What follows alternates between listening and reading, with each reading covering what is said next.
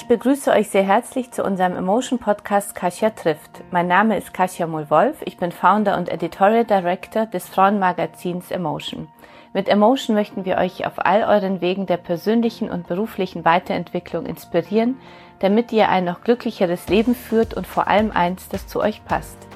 Und damit ihr auch künftig nichts mehr verpasst und bei tollen Emotion-Aktionen mitmachen könnt, meldet euch doch für unseren Newsletter an unter www.emotion.de slash newsletter. Dort könnt ihr euch auch für meine neuen Newsletter, ein Café mit Kascha, anmelden. Unser Partner in dieser Folge ist Schieß Mercedes, die wir sehr schätzen und die uns bei Emotion schon seit langer Zeit begleiten und unter anderem unseren Emotion Award und den Emotion Women's Day unterstützen. Jetzt könnt ihr euch für den Schieß Mercedes Newsletter anmelden, damit ihr in Zukunft keine Neuigkeiten mehr verpasst. Und bald werdet ihr im Newsletter auch von mir etwas hören. Meldet euch jetzt an unter newsletter.schießmercedes.de. Herzlich willkommen zur neuen Folge meines Podcasts Kasia trifft. Äh, diesmal mit der Moderatorin und Partnerin der Agentur Etwell Geier PR, Susan Etwell. Ich freue mich sehr, dass du da bist, liebe Susan. Ich freue mich auch. Danke für die Einladung. Zum Start, äh, das kennen äh, meine Zuhörerinnen und Zuhörer ja schon, äh, frage ich immer nach den eigenen Weggabelungen. Äh, wie bist du dahin gekommen, wo du heute bist und was waren so für dich die wichtigsten äh, Karriereentscheidungen? Also ich habe angefangen vor fünf und über 25 Jahren. Also ich sage immer 25, aber ich glaube, es sind inzwischen wirklich fast 30. Also vor sehr, sehr langer Zeit mit dem Fernsehen angefangen. Ich bin damals durch Zufall zum Fernsehen gekommen. Das Privatfernsehen hat damals gerade angefangen. Ähm, ich habe ein Casting gemacht, ohne dass ich es wusste, weil eine Freundin von mir damals beim Pay, ersten Pay-TV mhm. gearbeitet hat in Hamburg und das hat dann geklappt. Man hat mich dann ähm, als, äh, das waren so Musiknachrichten-Moderatorin engagiert und dann bin ich da so meinen Weg gegangen. Dann kam irgendwann Pro7 auf mich zu, dann habe ich da über zehn Jahre gearbeitet, verschiedene Sendungen moderiert fürs Privatfernsehen und ja, bin jetzt seit, äh, weiß gar nicht, zehn Jahren auch schon wieder, oh mein Gott, äh, bei, also, beim Hessischen Rundfunk, ja, also die, Time flies. Und ähm, das ist damals mir wirklich so ein bisschen zugefallen, muss ich sagen. Ich hätte mir, ich bin ja mit drei Programmen aufgewachsen, ja. Ich bin ja so eine alte Schachtel, die irgendwie Privatfernsehen gar nicht kannte. Mhm. Und ich hätte mir niemals zugetraut, zum Fernsehen zu gehen. Ich immer gedacht, ich hätte die Qualifikationen überhaupt mhm. nicht. Habe auch keine journalistische Ausbildung, auch keine Sprecherinnen-Ausbildung oder so. Mhm. Ähm, aber es war anscheinend genau der Beruf, der zu mir passt. Und am Ende hat sich alles glücklich gefügt. Aber hattest du äh, nicht trotzdem so ein bisschen, sag ich mal, den Traum im Fernsehen zu sein, weil du bist ja zu dem Casting gegangen. Das muss ja auch irgendwie ein, also war ja eine Entscheidung davor, ähm, dann an diesem Casting teilzunehmen. Ja, doch. Also, das war ein Traum, aber der war mhm. so weit, weit weg. weg. Mhm. Also ich habe gemodelt. Das war, wie alt war ich denn da? Ich war da ähm, Mitte 20 mhm. und davor habe ich gemodelt. Ich habe Abi gemacht, habe ich gemodelt, habe ich ein bisschen studiert, dann habe ich ein bisschen in Berlin studiert, dann habe ich als Casting Was hast du studiert? Klassische Archäologie oh, und wow. in Berlin dann nochmal Theaterwissenschaft und Germanistik, mhm. aber das waren, glaube ich, zwei Semester oder sowas. Okay. Also ähm, ich, ich wollte irgendwie, ja, ich wollte schon irgendwie was machen, aber ich wusste nicht so richtig genau was. Es war mhm. so, in, ging in alle Richtungen und durch das Modeln stand ich natürlich immer wieder vor der Kamera, aber Fernsehen war so weit weg. Mhm. Ja, also aber es war dann sehr lustig. Es gibt eine ganz lustige Geschichte dazu. Ich habe ein, ein befreundetes Paar von mir, hat damals geheiratet und Freunde haben beschlossen, ein Hochzeitsvideo zu machen für die. Da war ich ja noch nicht beim Fernsehen. Und dann sind wir losgezogen mit so einer Beta-Kamera, mit die ersten VHS-Kameras, mhm. weißt du, und sind dann losgezogen und haben die besucht, die Eltern von denen und so. Und als es an der Tür, an der Tür geklingelt haben, gab mir mein Freund das Mikrofon und hat gesagt, jetzt mach du das. Und ich so, mein Gott, ich kann das nicht. Wie soll ich das machen? Also jetzt mach du, mach du das Interview jetzt, los. Und dann habe ich das gemacht und dann habe ich so gemerkt, das hat mir so viel Spaß gemacht. Mhm. Ähm, und lustigerweise kurz darauf kam halt diese Frage, ob ich nicht Lust hätte, zum Casting für Premiere zum Studio Hamburg zu gehen. Und das habe ich dann gemacht. Ich habe aber nicht gewusst, dass es eine Anzeige im Abendblatt damals gab für diesen Job Ach. und dass sich da über 500 Leute beworben hatten. Dann wäre ich da nicht hingegangen. Okay. Ja. ja manchmal soll es dann so sein, oder? Ins kalte Wasser gesprungen okay. und es hat dann geklappt, ja. Wie setzt man sich als Frau in der Medienwelt durch? Also das ist ja nach wie vor nicht so leicht. Ich kann mir vorstellen, dass es so vor 25 Jahren noch, noch mal äh, schwerer war. Wie hast du es äh, geschafft und was ist so dein Erfolgsrezept für Frauen, die uns zuhören und, und drüber nachdenken, doch vielleicht in die Medienwelt zu gehen? Es hat sich natürlich sehr verändert in den letzten mhm. fast 30 Jahren, das muss man sagen. Ähm, damals gab es eine Menge neuer großer Chancen mhm. durch dadurch, dass es überhaupt Privatfernsehen erst gab, ja. Ähm, aber ich muss sagen, ich glaube, ich bin einfach dran geblieben. Ich war einfach sehr zäh.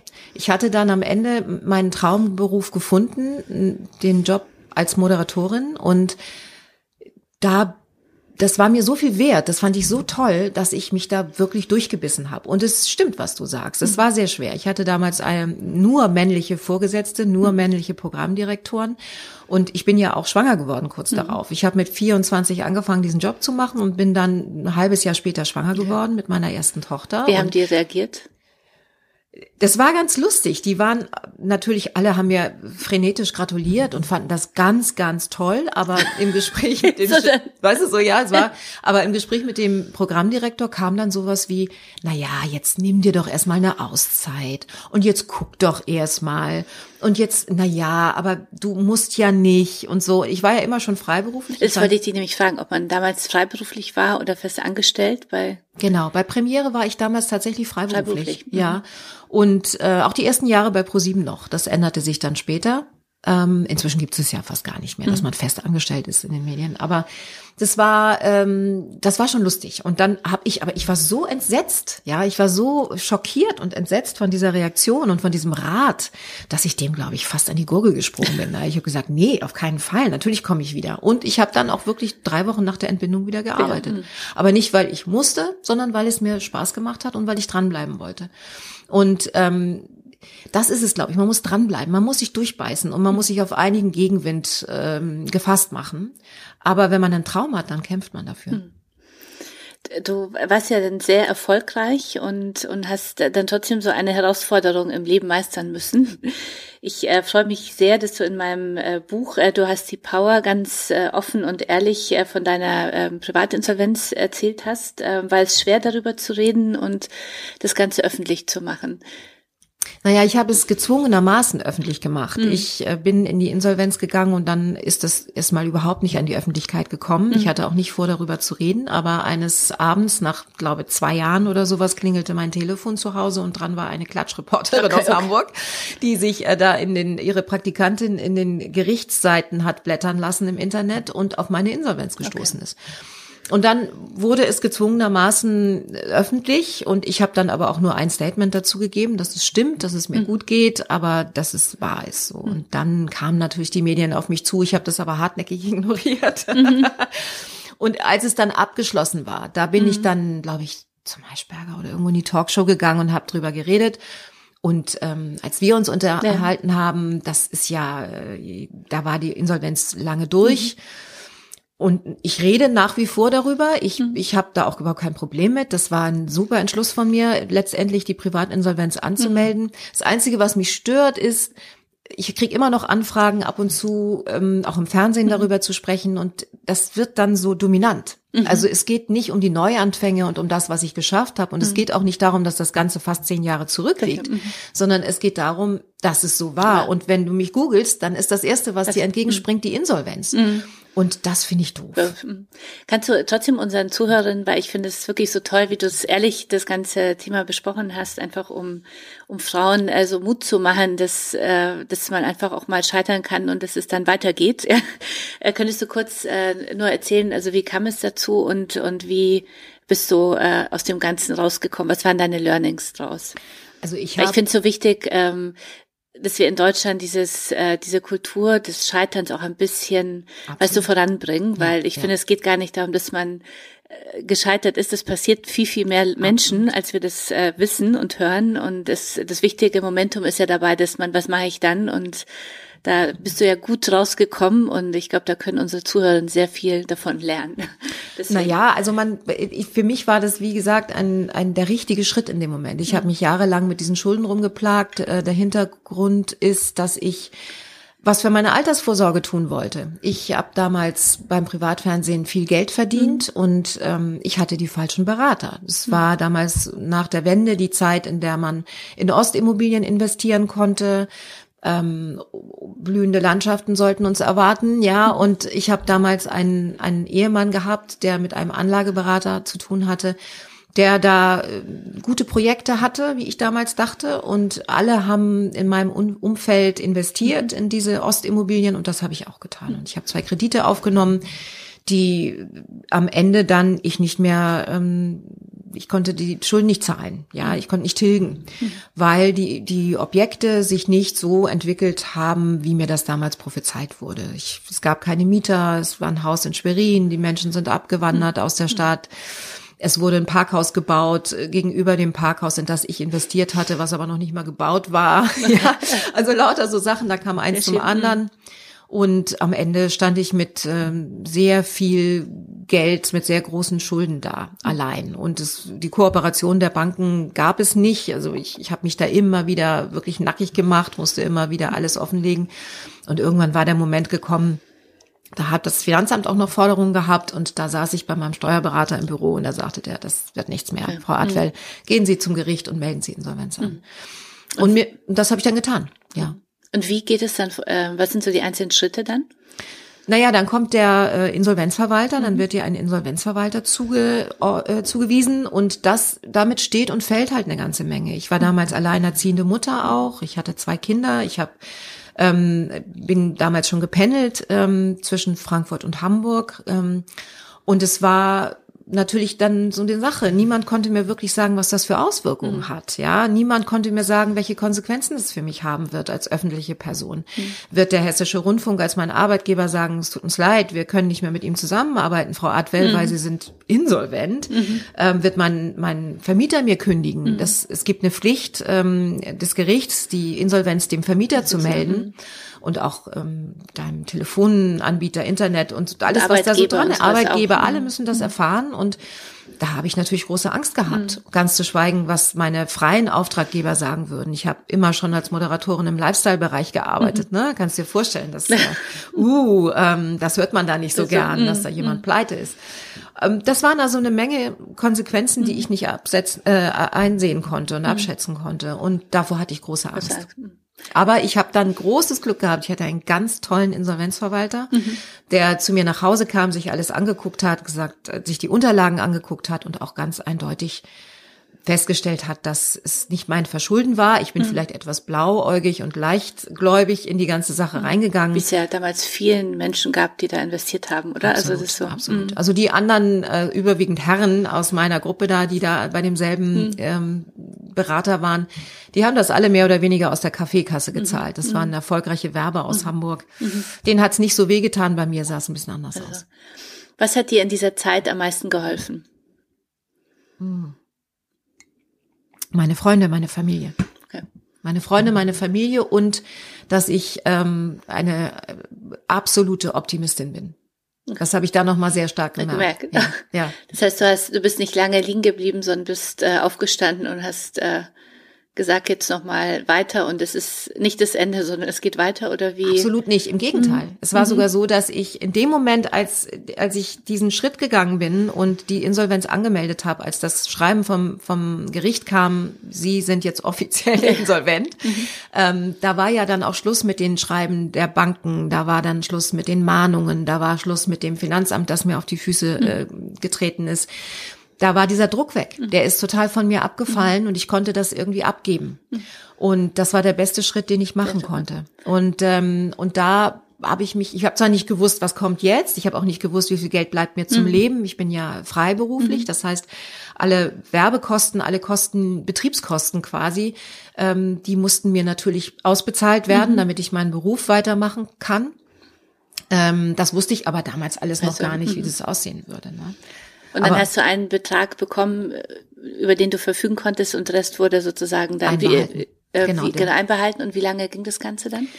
Ja, wie gesagt, ich hatte einen ganz tollen Insolvenzverwalter, mhm. der einen ähm, Insolvenzplan aufgestellt okay. hat. Und das gibt dann irgendwann die Möglichkeit, wenn man da jemanden hat, der fit ist und schlau ist, dass man eine, eine, eine Summe X bezahlt und die seinen ähm, Gläubigern zur Verfügung stellt und sagt, hier, nehmt das, take it or leave it. Mhm. Ja, so mhm. war es ein bisschen. Mhm. Ich hatte ja nicht viele Gläubiger. Mhm. Also normal ist, dass man 30, 40 mhm. Gläubiger hat. Bei mir waren es, glaube ich, drei oder vier. Und das waren Banken und das Finanzamt. Und ähm, das wurde denen dann vorgeschlagen. Ich habe mir Geld bei meinen Eltern geliehen.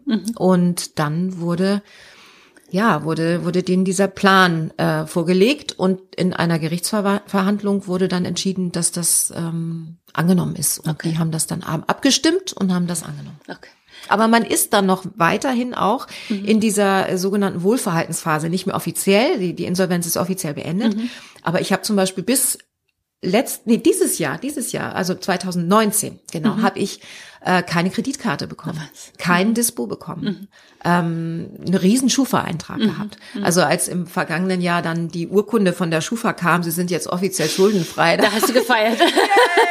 Sehr ja. gut. Ja, doch. Toll. Äh, was hast du aus dieser daraus gelernt? Was habe ich daraus gelernt? Ich habe gelernt, dass na, das Geld nicht glücklich macht, habe ich auch schon vorher gewusst, mhm. ja. Also das ähm, war für mich nie so, deshalb habe ich es wahrscheinlich auch immer recht leichtfertig ausgegeben. ich lebe sparsamer. Mhm. Ich lebe definitiv sparsamer. Das hat aber auch damit zu tun, dass ich nicht mehr so viel Geld verdiene, wie ich es mhm. vor ein paar Jahren noch habe. Ja. Mhm. Ähm, ich lebe bewusster, ich gehe bewusster mit meinem Geld um und ich möchte auf natürlich auf jeden Fall vermeiden, nochmal in so eine Situation zu kommen. Mhm. Was schwierig ist, ich weiß noch mehr, hat damals der Insolvenzverwalter gesagt bei unserem letzten Gespräch, achten Sie drauf, es ist interessanterweise so, dass vielen, die einmal in dieser Situation waren, das nochmal passiert. Und zwar nicht, okay. weil die nichts gelernt haben, sondern mhm. weil ähm, das natürlich oft Menschen sind, die entweder einfach grundsätzlich zu viel Geld ausgeben mhm. oder oder so wie ich, ich bin ja freiberuflich. Mhm. Ich muss ähm, selber immer gucken, dass ich meine Steuern zurücklege.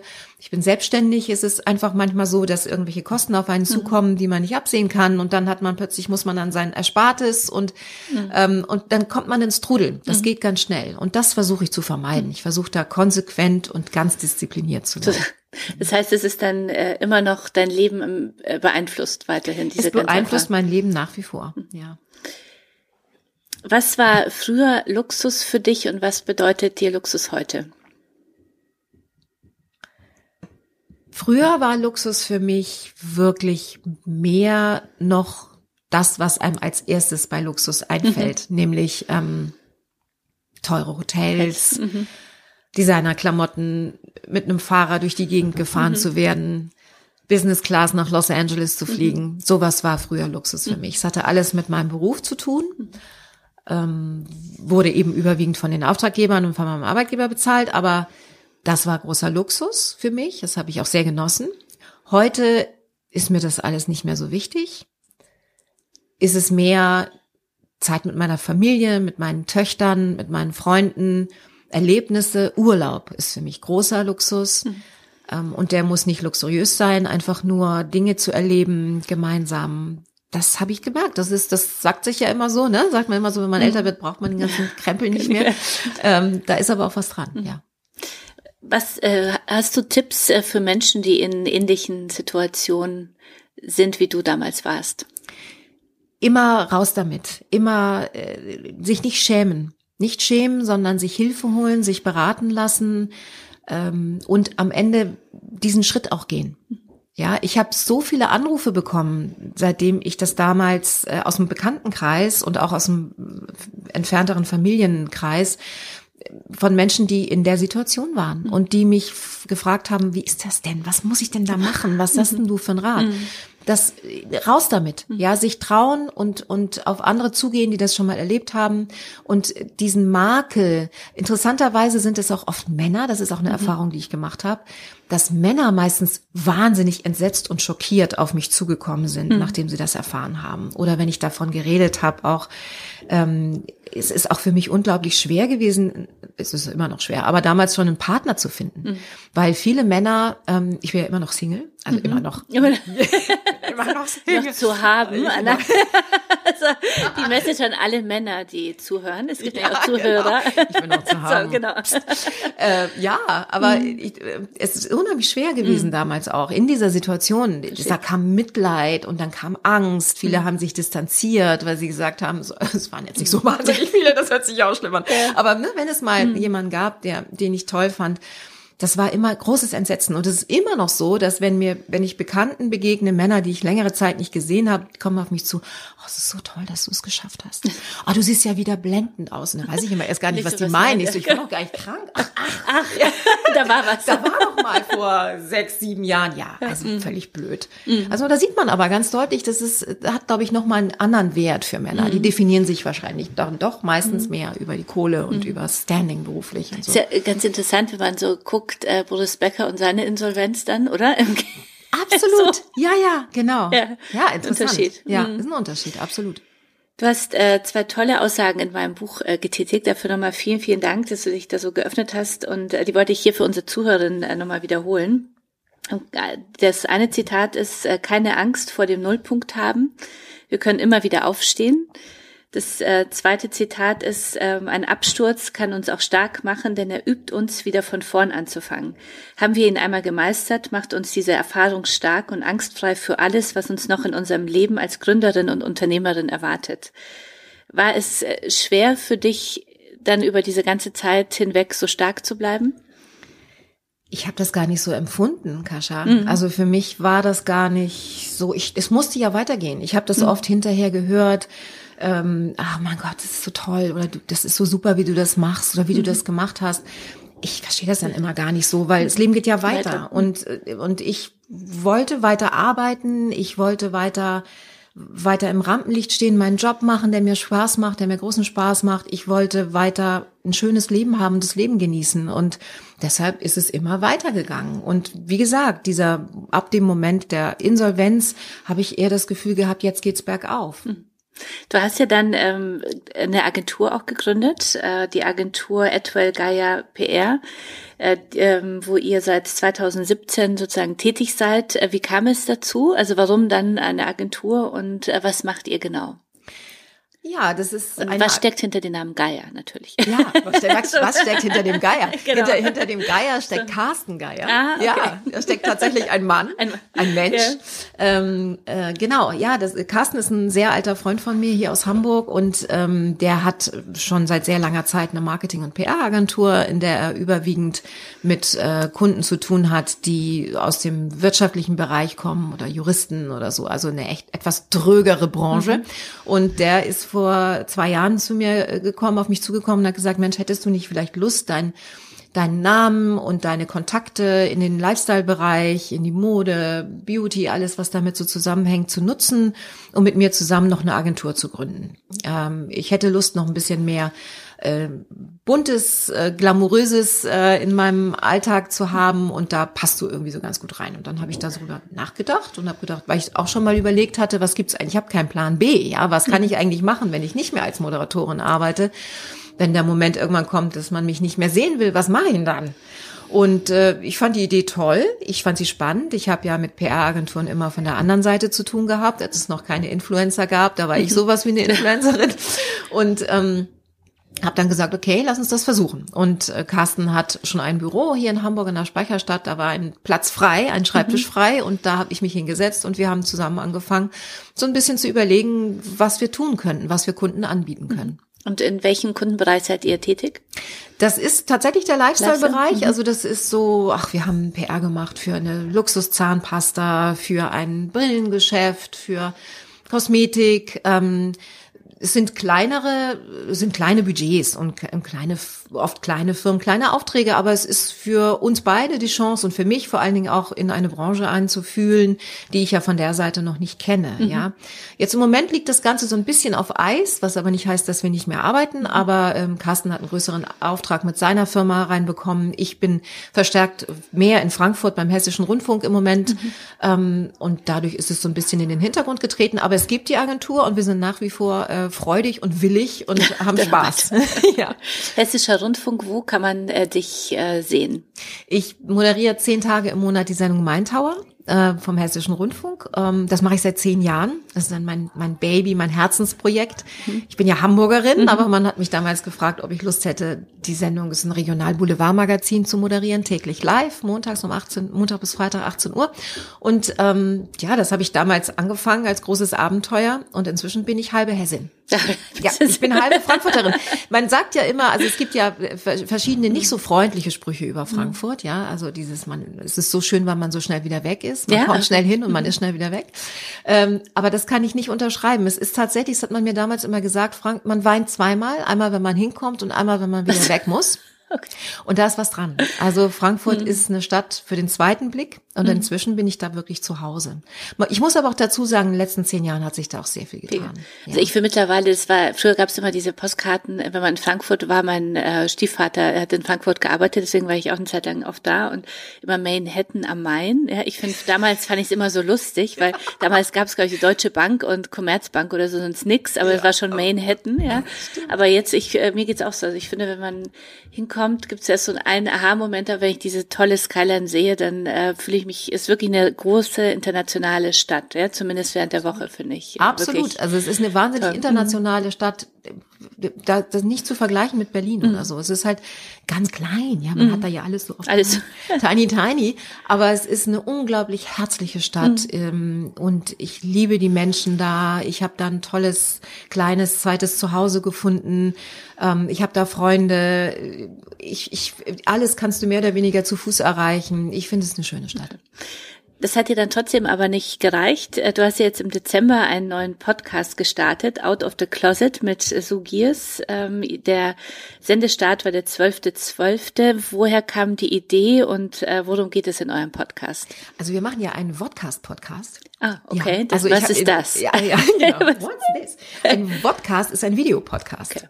Mhm. Und der heißt offiziell so, das war mir auch gar nicht klar, weil diese, diese, diese Assoziation mit Wodka fand ich irgendwie so ein bisschen also, strange. Also Vodcast. ja, es ist ein Vodcast und aber auch ein Podcast. Und wir, die Idee ist äh, mir gekommen, als ich mir Sus, ist eine Freundin von mir, mhm. Sugias, die auch ein kleines Modelabel hat und sehr modeaffin ist. Wir kennen uns sehr lange. Wir haben früher zusammen beim Fernsehen gearbeitet tatsächlich. Ach, okay. Sue war Redakteurin da wir haben viel Interviews zusammen gemacht, sind durch die Gegend geflogen und ähm, haben den Kontakt nie verloren. Und ich habe schon länger überlegt, auch irgendwas in die Richtung zu machen, so ein bisschen was, wo es um Mode geht, aber auch um Frauenthemen für Frauen so in unserem Alter, weil ich einfach finde, dass es da viel zu wenig gibt in dem Bereich bei YouTube mhm. und ähm, auch Podcasts gibt ja gibt's ja inzwischen sehr viele, mhm. aber so ein bisschen was Visuelles auch noch und im Fernsehen sowieso und ähm, habe dann so ein bisschen rumüberlegt, aber ich hatte nie so die zündende Idee. Und dann habe ich mir eines Tages Sus neues Haus angeschaut und sie hat mich so durchgeführt und ähm,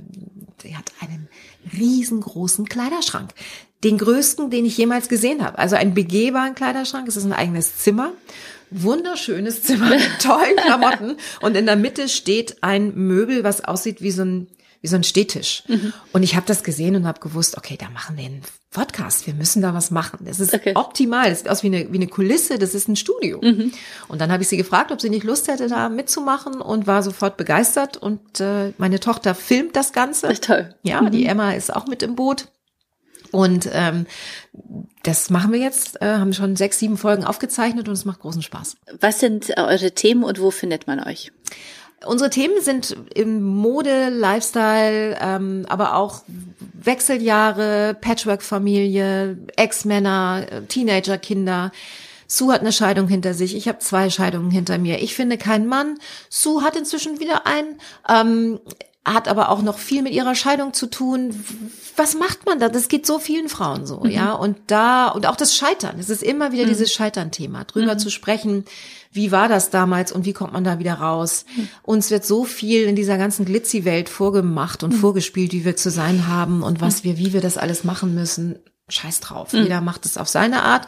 Und wir reden so ein bisschen aus unserem Leben. Wir erzählen ein bisschen von unseren von unseren Geschichten, aber es geht auch immer wieder um Spaß und immer wieder um Mode. Und wo findet man euch? Man findet uns äh, auf der Seite von Sosu, also äh, auf der Website von Sosu, aber auch bei YouTube. Einfach Out of the Closet, der Podcast. Ganz viel Erfolg euch. Dankeschön, vielen Dank. Du hast jetzt äh, drei, also drei Jobs. Welcher Job ist jetzt dein Herzensprojekt? Das ist eine gute Frage. Ähm, Also es ist natürlich out of the closet. Der Podcast ist schon das, was jetzt so geboren wurde, wo ich lange drüber nachgedacht habe. Ähm, ich habe halt auch von meiner Agenturin, Freunden, Kollegen immer wieder gehört, du bist so modeaffin, mhm. mach doch mal was in dem Bereich. Aber was macht man da, ja? Also mach mhm. doch mal was. Das ist so, mhm. ja, was soll ich jetzt machen? Ja, ich bin bestimmt nicht die, die äh, den ganzen Tag sich mit Insta-Stories beschäftigt. Das ist nicht meins. Ähm, insofern ist das sicherlich mein Herzensprojekt, mein Baby. Damit verdiene ich aber ja noch kein Geld. Also mhm. leben muss ich ja auch irgendwo von.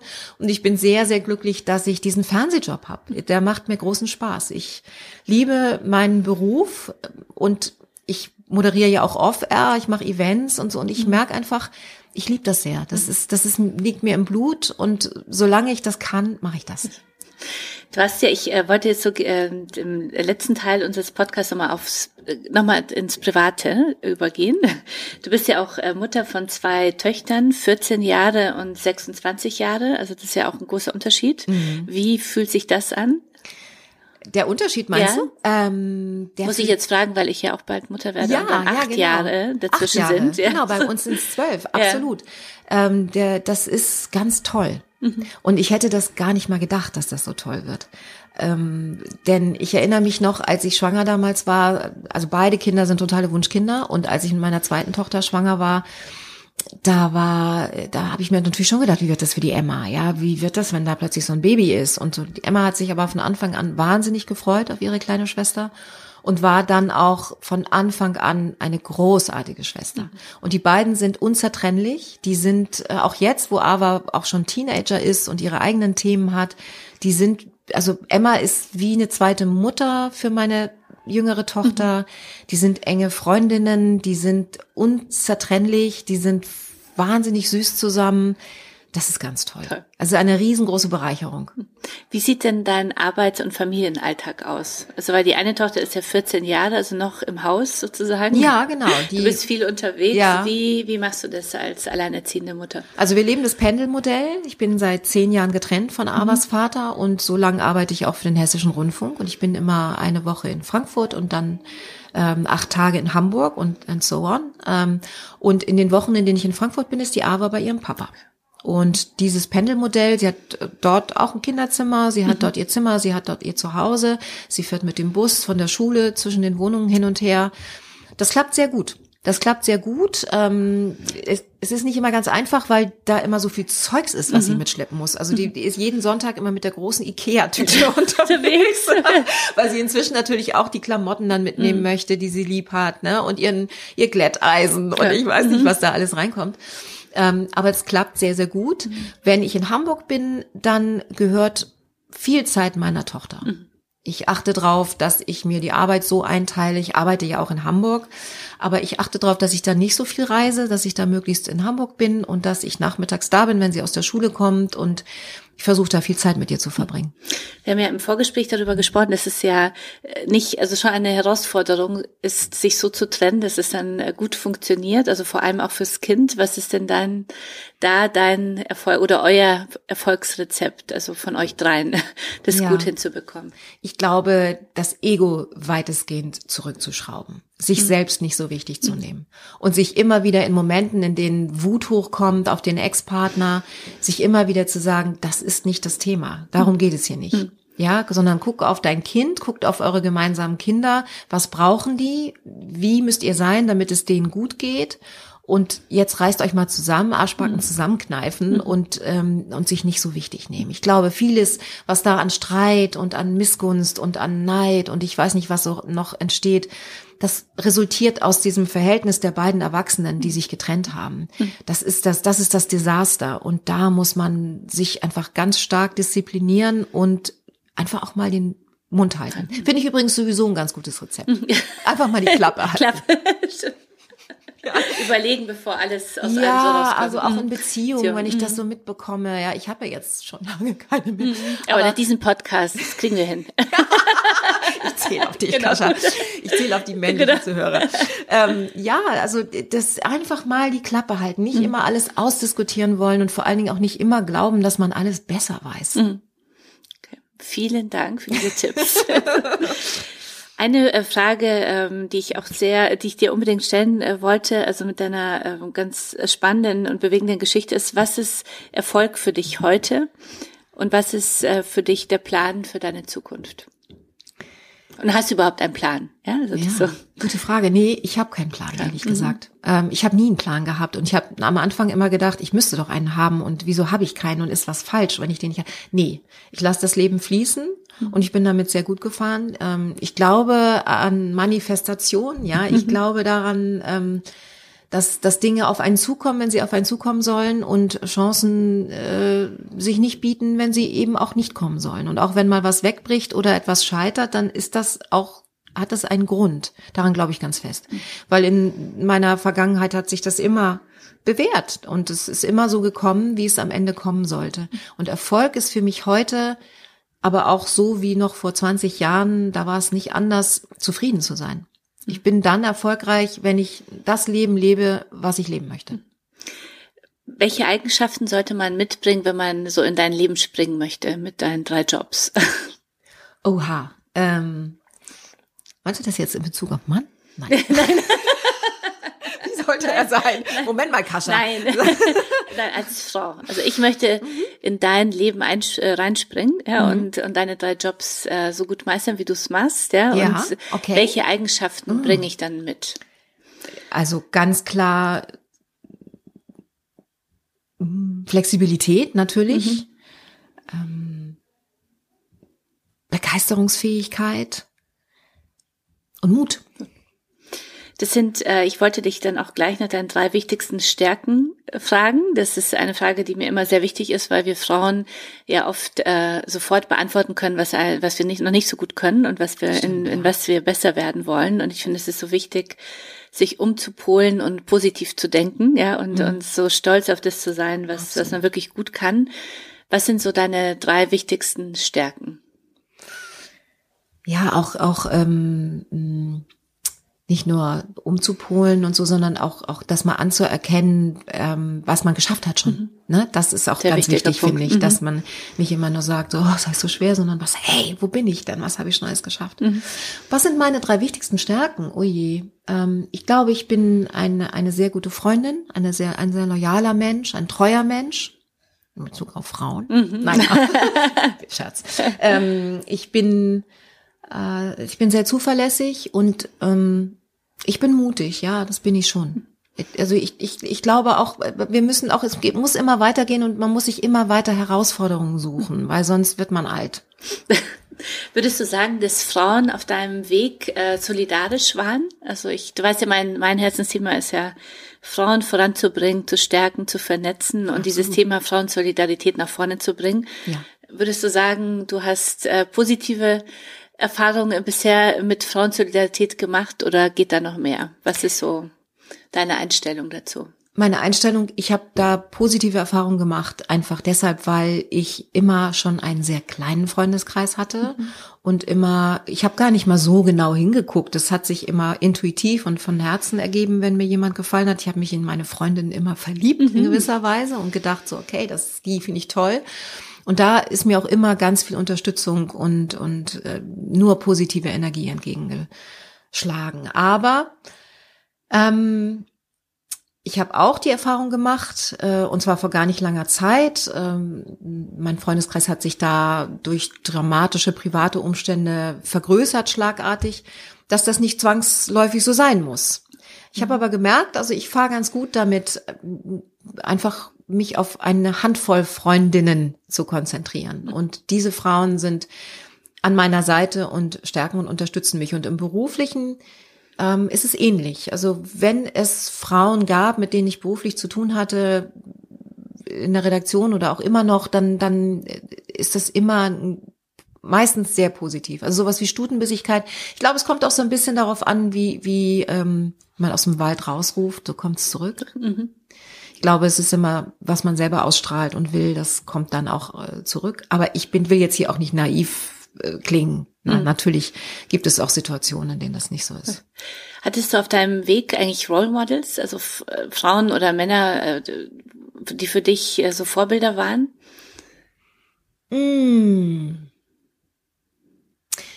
Nee, eigentlich nicht. Eigentlich. Nee. Also es, es gab natürlich, als ich angefangen habe, fürs Fernsehen zu arbeiten, so diese diese großen Stars, diese, mhm. diese Showmaster, die mhm. ich kannte aus dem Fernsehen, mhm. Rudi Carell oder, ähm, Stimmt, oder, oder coolen Kampf oder so. Ja, ich bin schon so alt. Ja. Frank Elstner. Frank Elstner. Mhm. der ist ja auch immer ja, noch immer. ganz mhm. weit vorn und mhm. kriegt ja jetzt auch wieder eine Fernsehsendung bei Netflix. Ganz toll, toller Mann.